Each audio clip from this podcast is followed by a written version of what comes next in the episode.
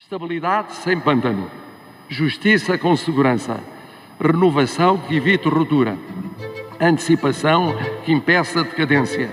Proximidade que impossibilite deslumbramento, arrogância, abuso do poder. Viva! Está com o Expresso da Manhã. Eu sou o Paulo Baldaia.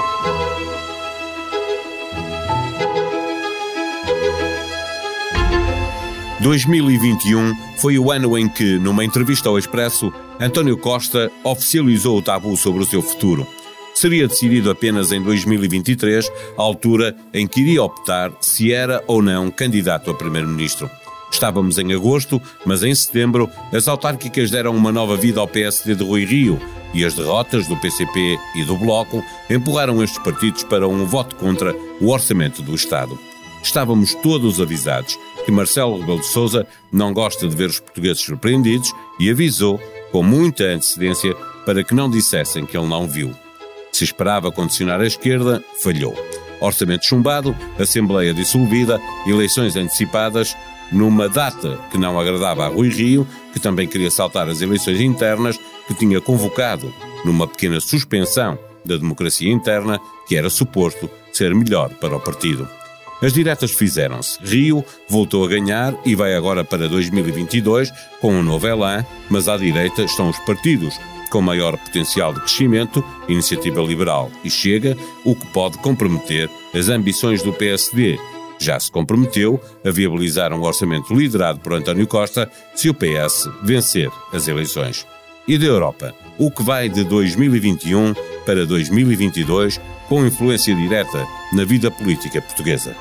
Neste episódio, conversamos com o diretor adjunto do Expresso, David Diniz. O Expresso da Manhã tem o patrocínio do BPI. É tempo de recuperar a economia. O BPI é o parceiro da sua empresa no plano de recuperação e resiliência. BPI, um banco para as empresas.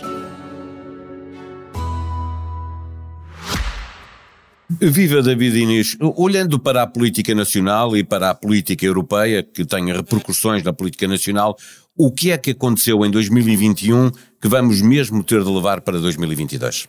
Bem, desde logo olhando para a política nacional, há uma pergunta óbvia que eh, estará na cabeça de todos, que é como é que acabam as eleições legislativas e o que é que se segue a elas.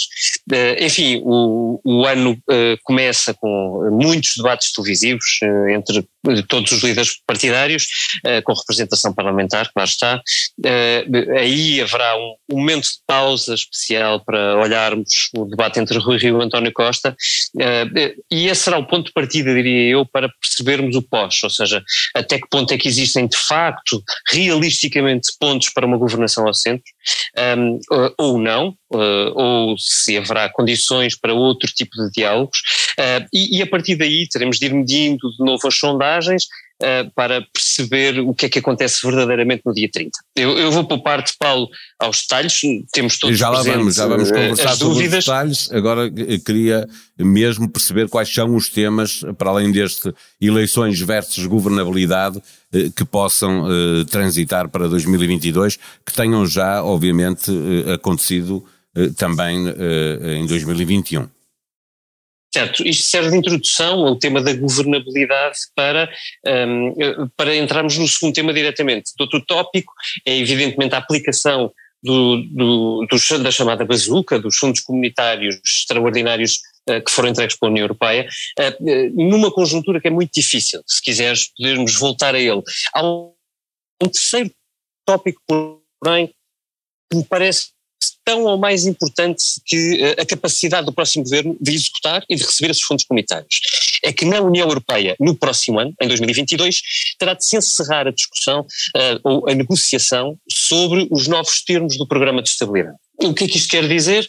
Uh, em termos muito simples, uh, se uh, a partir do momento em que terminar a, a, pandemia, ou melhor, ela deixe de existir com o grau de risco temos hoje, uh, como é que os países, ou com que grau de velocidade é que os países têm que fazer a sua consolidação orçamental?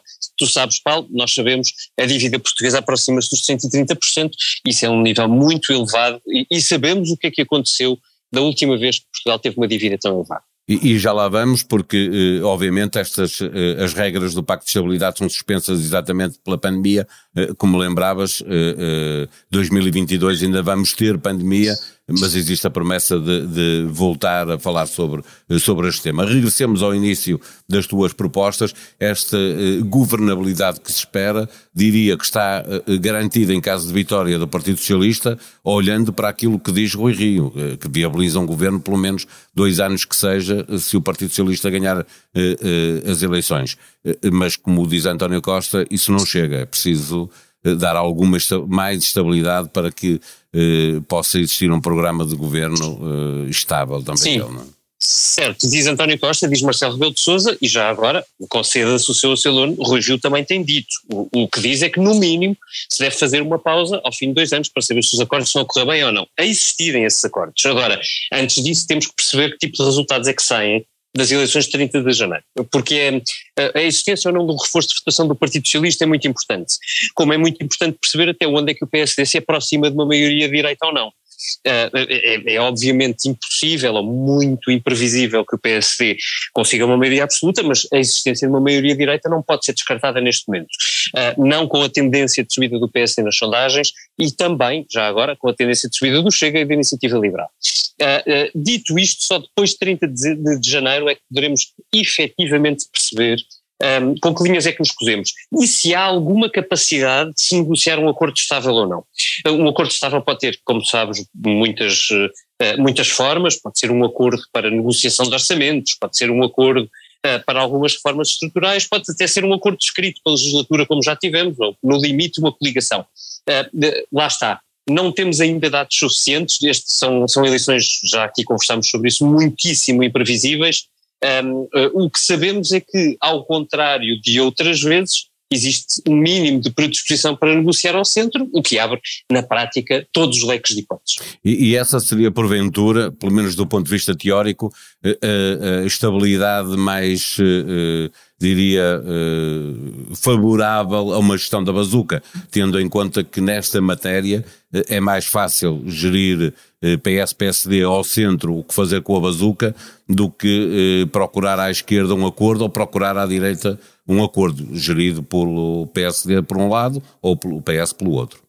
Sim, eh, diria que como a bazuca foi negociada por António Costa com as instâncias comunitárias e, e como a bazuca implica não só um conjunto de investimentos, mas também um conjunto de, de reformas ou de leis aprovadas para que o dinheiro cá chegue, e, possa ser usado e aplicado, um, é evidente que ter o Partido Socialista comprometido é uh, meio caminho andado, e se tiverem os dois partidos do centro comprometidos com isso, uh, será mais do que isso.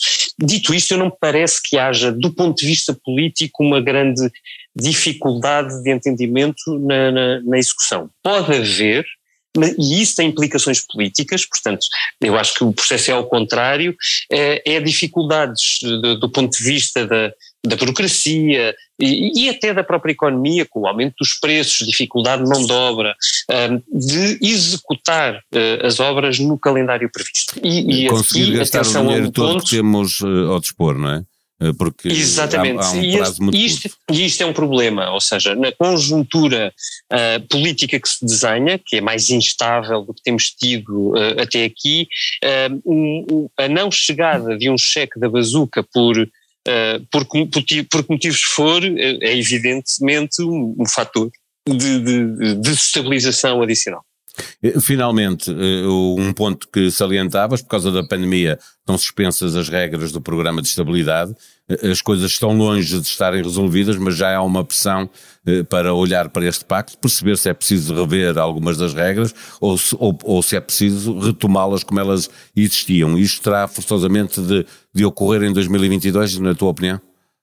Isto vai necessariamente ocorrer em 2022. A grande incógnita é, com a presidência francesa pelo meio, exatamente e com o novo governo alemão, exatamente que equilíbrios é que se redesenham aqui ao nível europeu. Portugal não terá uma palavra uh, muito importante, digamos assim, quer dizer, no limite pode, uh, pode tentar travar alguma coisa que esteja, que esteja em marcha, mas do ponto de vista de construção, será o ex-franco-alemão a desenhar o essencial da proposta, Sim, mas as consequências em países como Portugal são duríssimas, não é? Essa é, essa é exatamente a questão. Ou seja, nós, contexto básico, uh, António Costa passou estes dois anos a dizer que há uma grande diferença entre este governo e o governo da direita, ou os governos da direita, no que diz respeito à maneira como se lida com a crise. Eu tenho a dizer que isto não é verdade.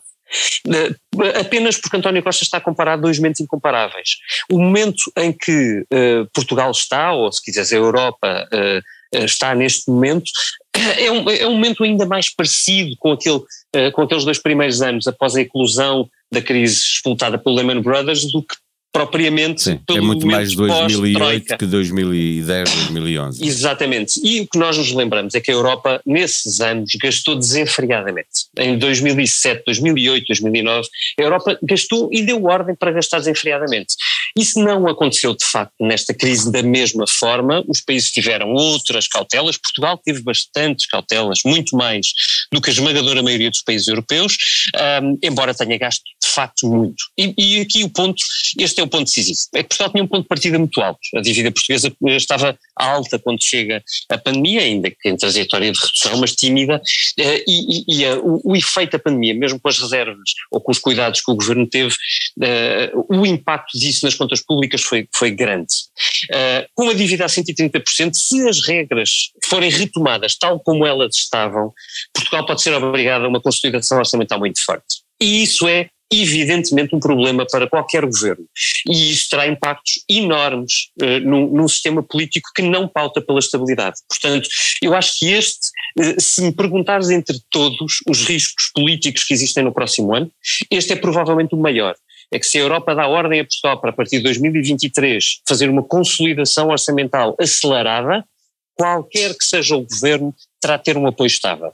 Muito estável mesmo e muito comprometido. Deixa-me uh, juntar se, a isso a, a ideia de que uhum. os bancos centrais, o Banco Central de Inglaterra e a Reserva Federal eh, norte-americana, já anunciaram subidas de juros e, e o Banco uhum. Central uhum. Europeu, o, que acontece normalmente, é histórico, eh, tem que mais dia, menos dia, ir atrás destes bancos centrais, senão uh, uh, quem empresta Sim. dinheiro passa um a emprestar a Inglaterra e, e aos Estados Unidos e não empresta à Europa, não é? Exato, há aliás uma intenção anunciada do BCE de começar a reduzir o programa de compras de dívida dos vários países. Isso é, só em si já é, já é dramático, em cima de um cenário de, de inflação que não sabemos até onde é que vai. Uh, uh, nenhum, uh, não, não há muitos bons sinais por aí.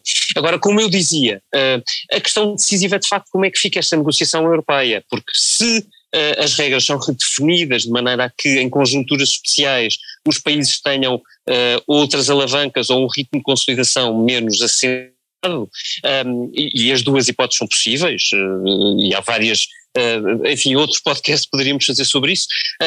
é evidente que qualquer que seja o governo, terá outra facilidade. Repara que nestes três fatores políticos que, que, de que aqui falámos, há dois que são um, que são contraditórios em si, ou seja, a bazuca pode funcionar como um fator positivo, um, uh, ou se funcionar bem, Uh, e a consolidação orçamental, a necessidade de consolidação orçamental pode funcionar como fator negativo para a estabilidade política. Agora, dito isto, uh, estes são os cenários centrais. Qualquer um deles é também, tal como uh, o desenlaçar das eleições legislativas de dia 30, um fator incógnita muito grande. Na última semana do ano, tem também muita música de 2021 para levar para 2022. Este ano foi um ano de muita música nova feita dentro de fronteiras e a redação da Blitz ouviu-a atentamente, escolheu o que se destacou. As 50 escolhas de quem faz todos os dias a Blitz. De outros tempos, Shape of You, um dos maiores êxitos de Ed Sheeran, acaba de se tornar a primeira canção a atingir os 3 mil milhões de streams no Spotify. Do fim de semana, uma história contada pela jornalista Manuela Goxa Soares. Trata-se da saga de uma cidadã portuguesa que vive em Macau há 10 anos e precisou de vir este mês a Portugal. A agência, onde comprou o bilhete de avião, reservou-lhe um quarto sem janela num hotel de trânsito no aeroporto de Singapura. No regresso de Macau, terá de fazer 28 dias de quarentena, 21 dos quais fechada num quarto de um hotel onde um robô deixará comida à porta. A sonoplastia deste episódio foi de João Luís Amorim.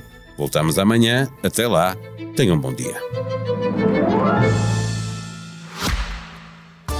O Expresso da Manhã tem o patrocínio do BPI. É tempo de recuperar a economia. O BPI é o parceiro da sua empresa no plano de recuperação e resiliência. BPI, um banco para as empresas.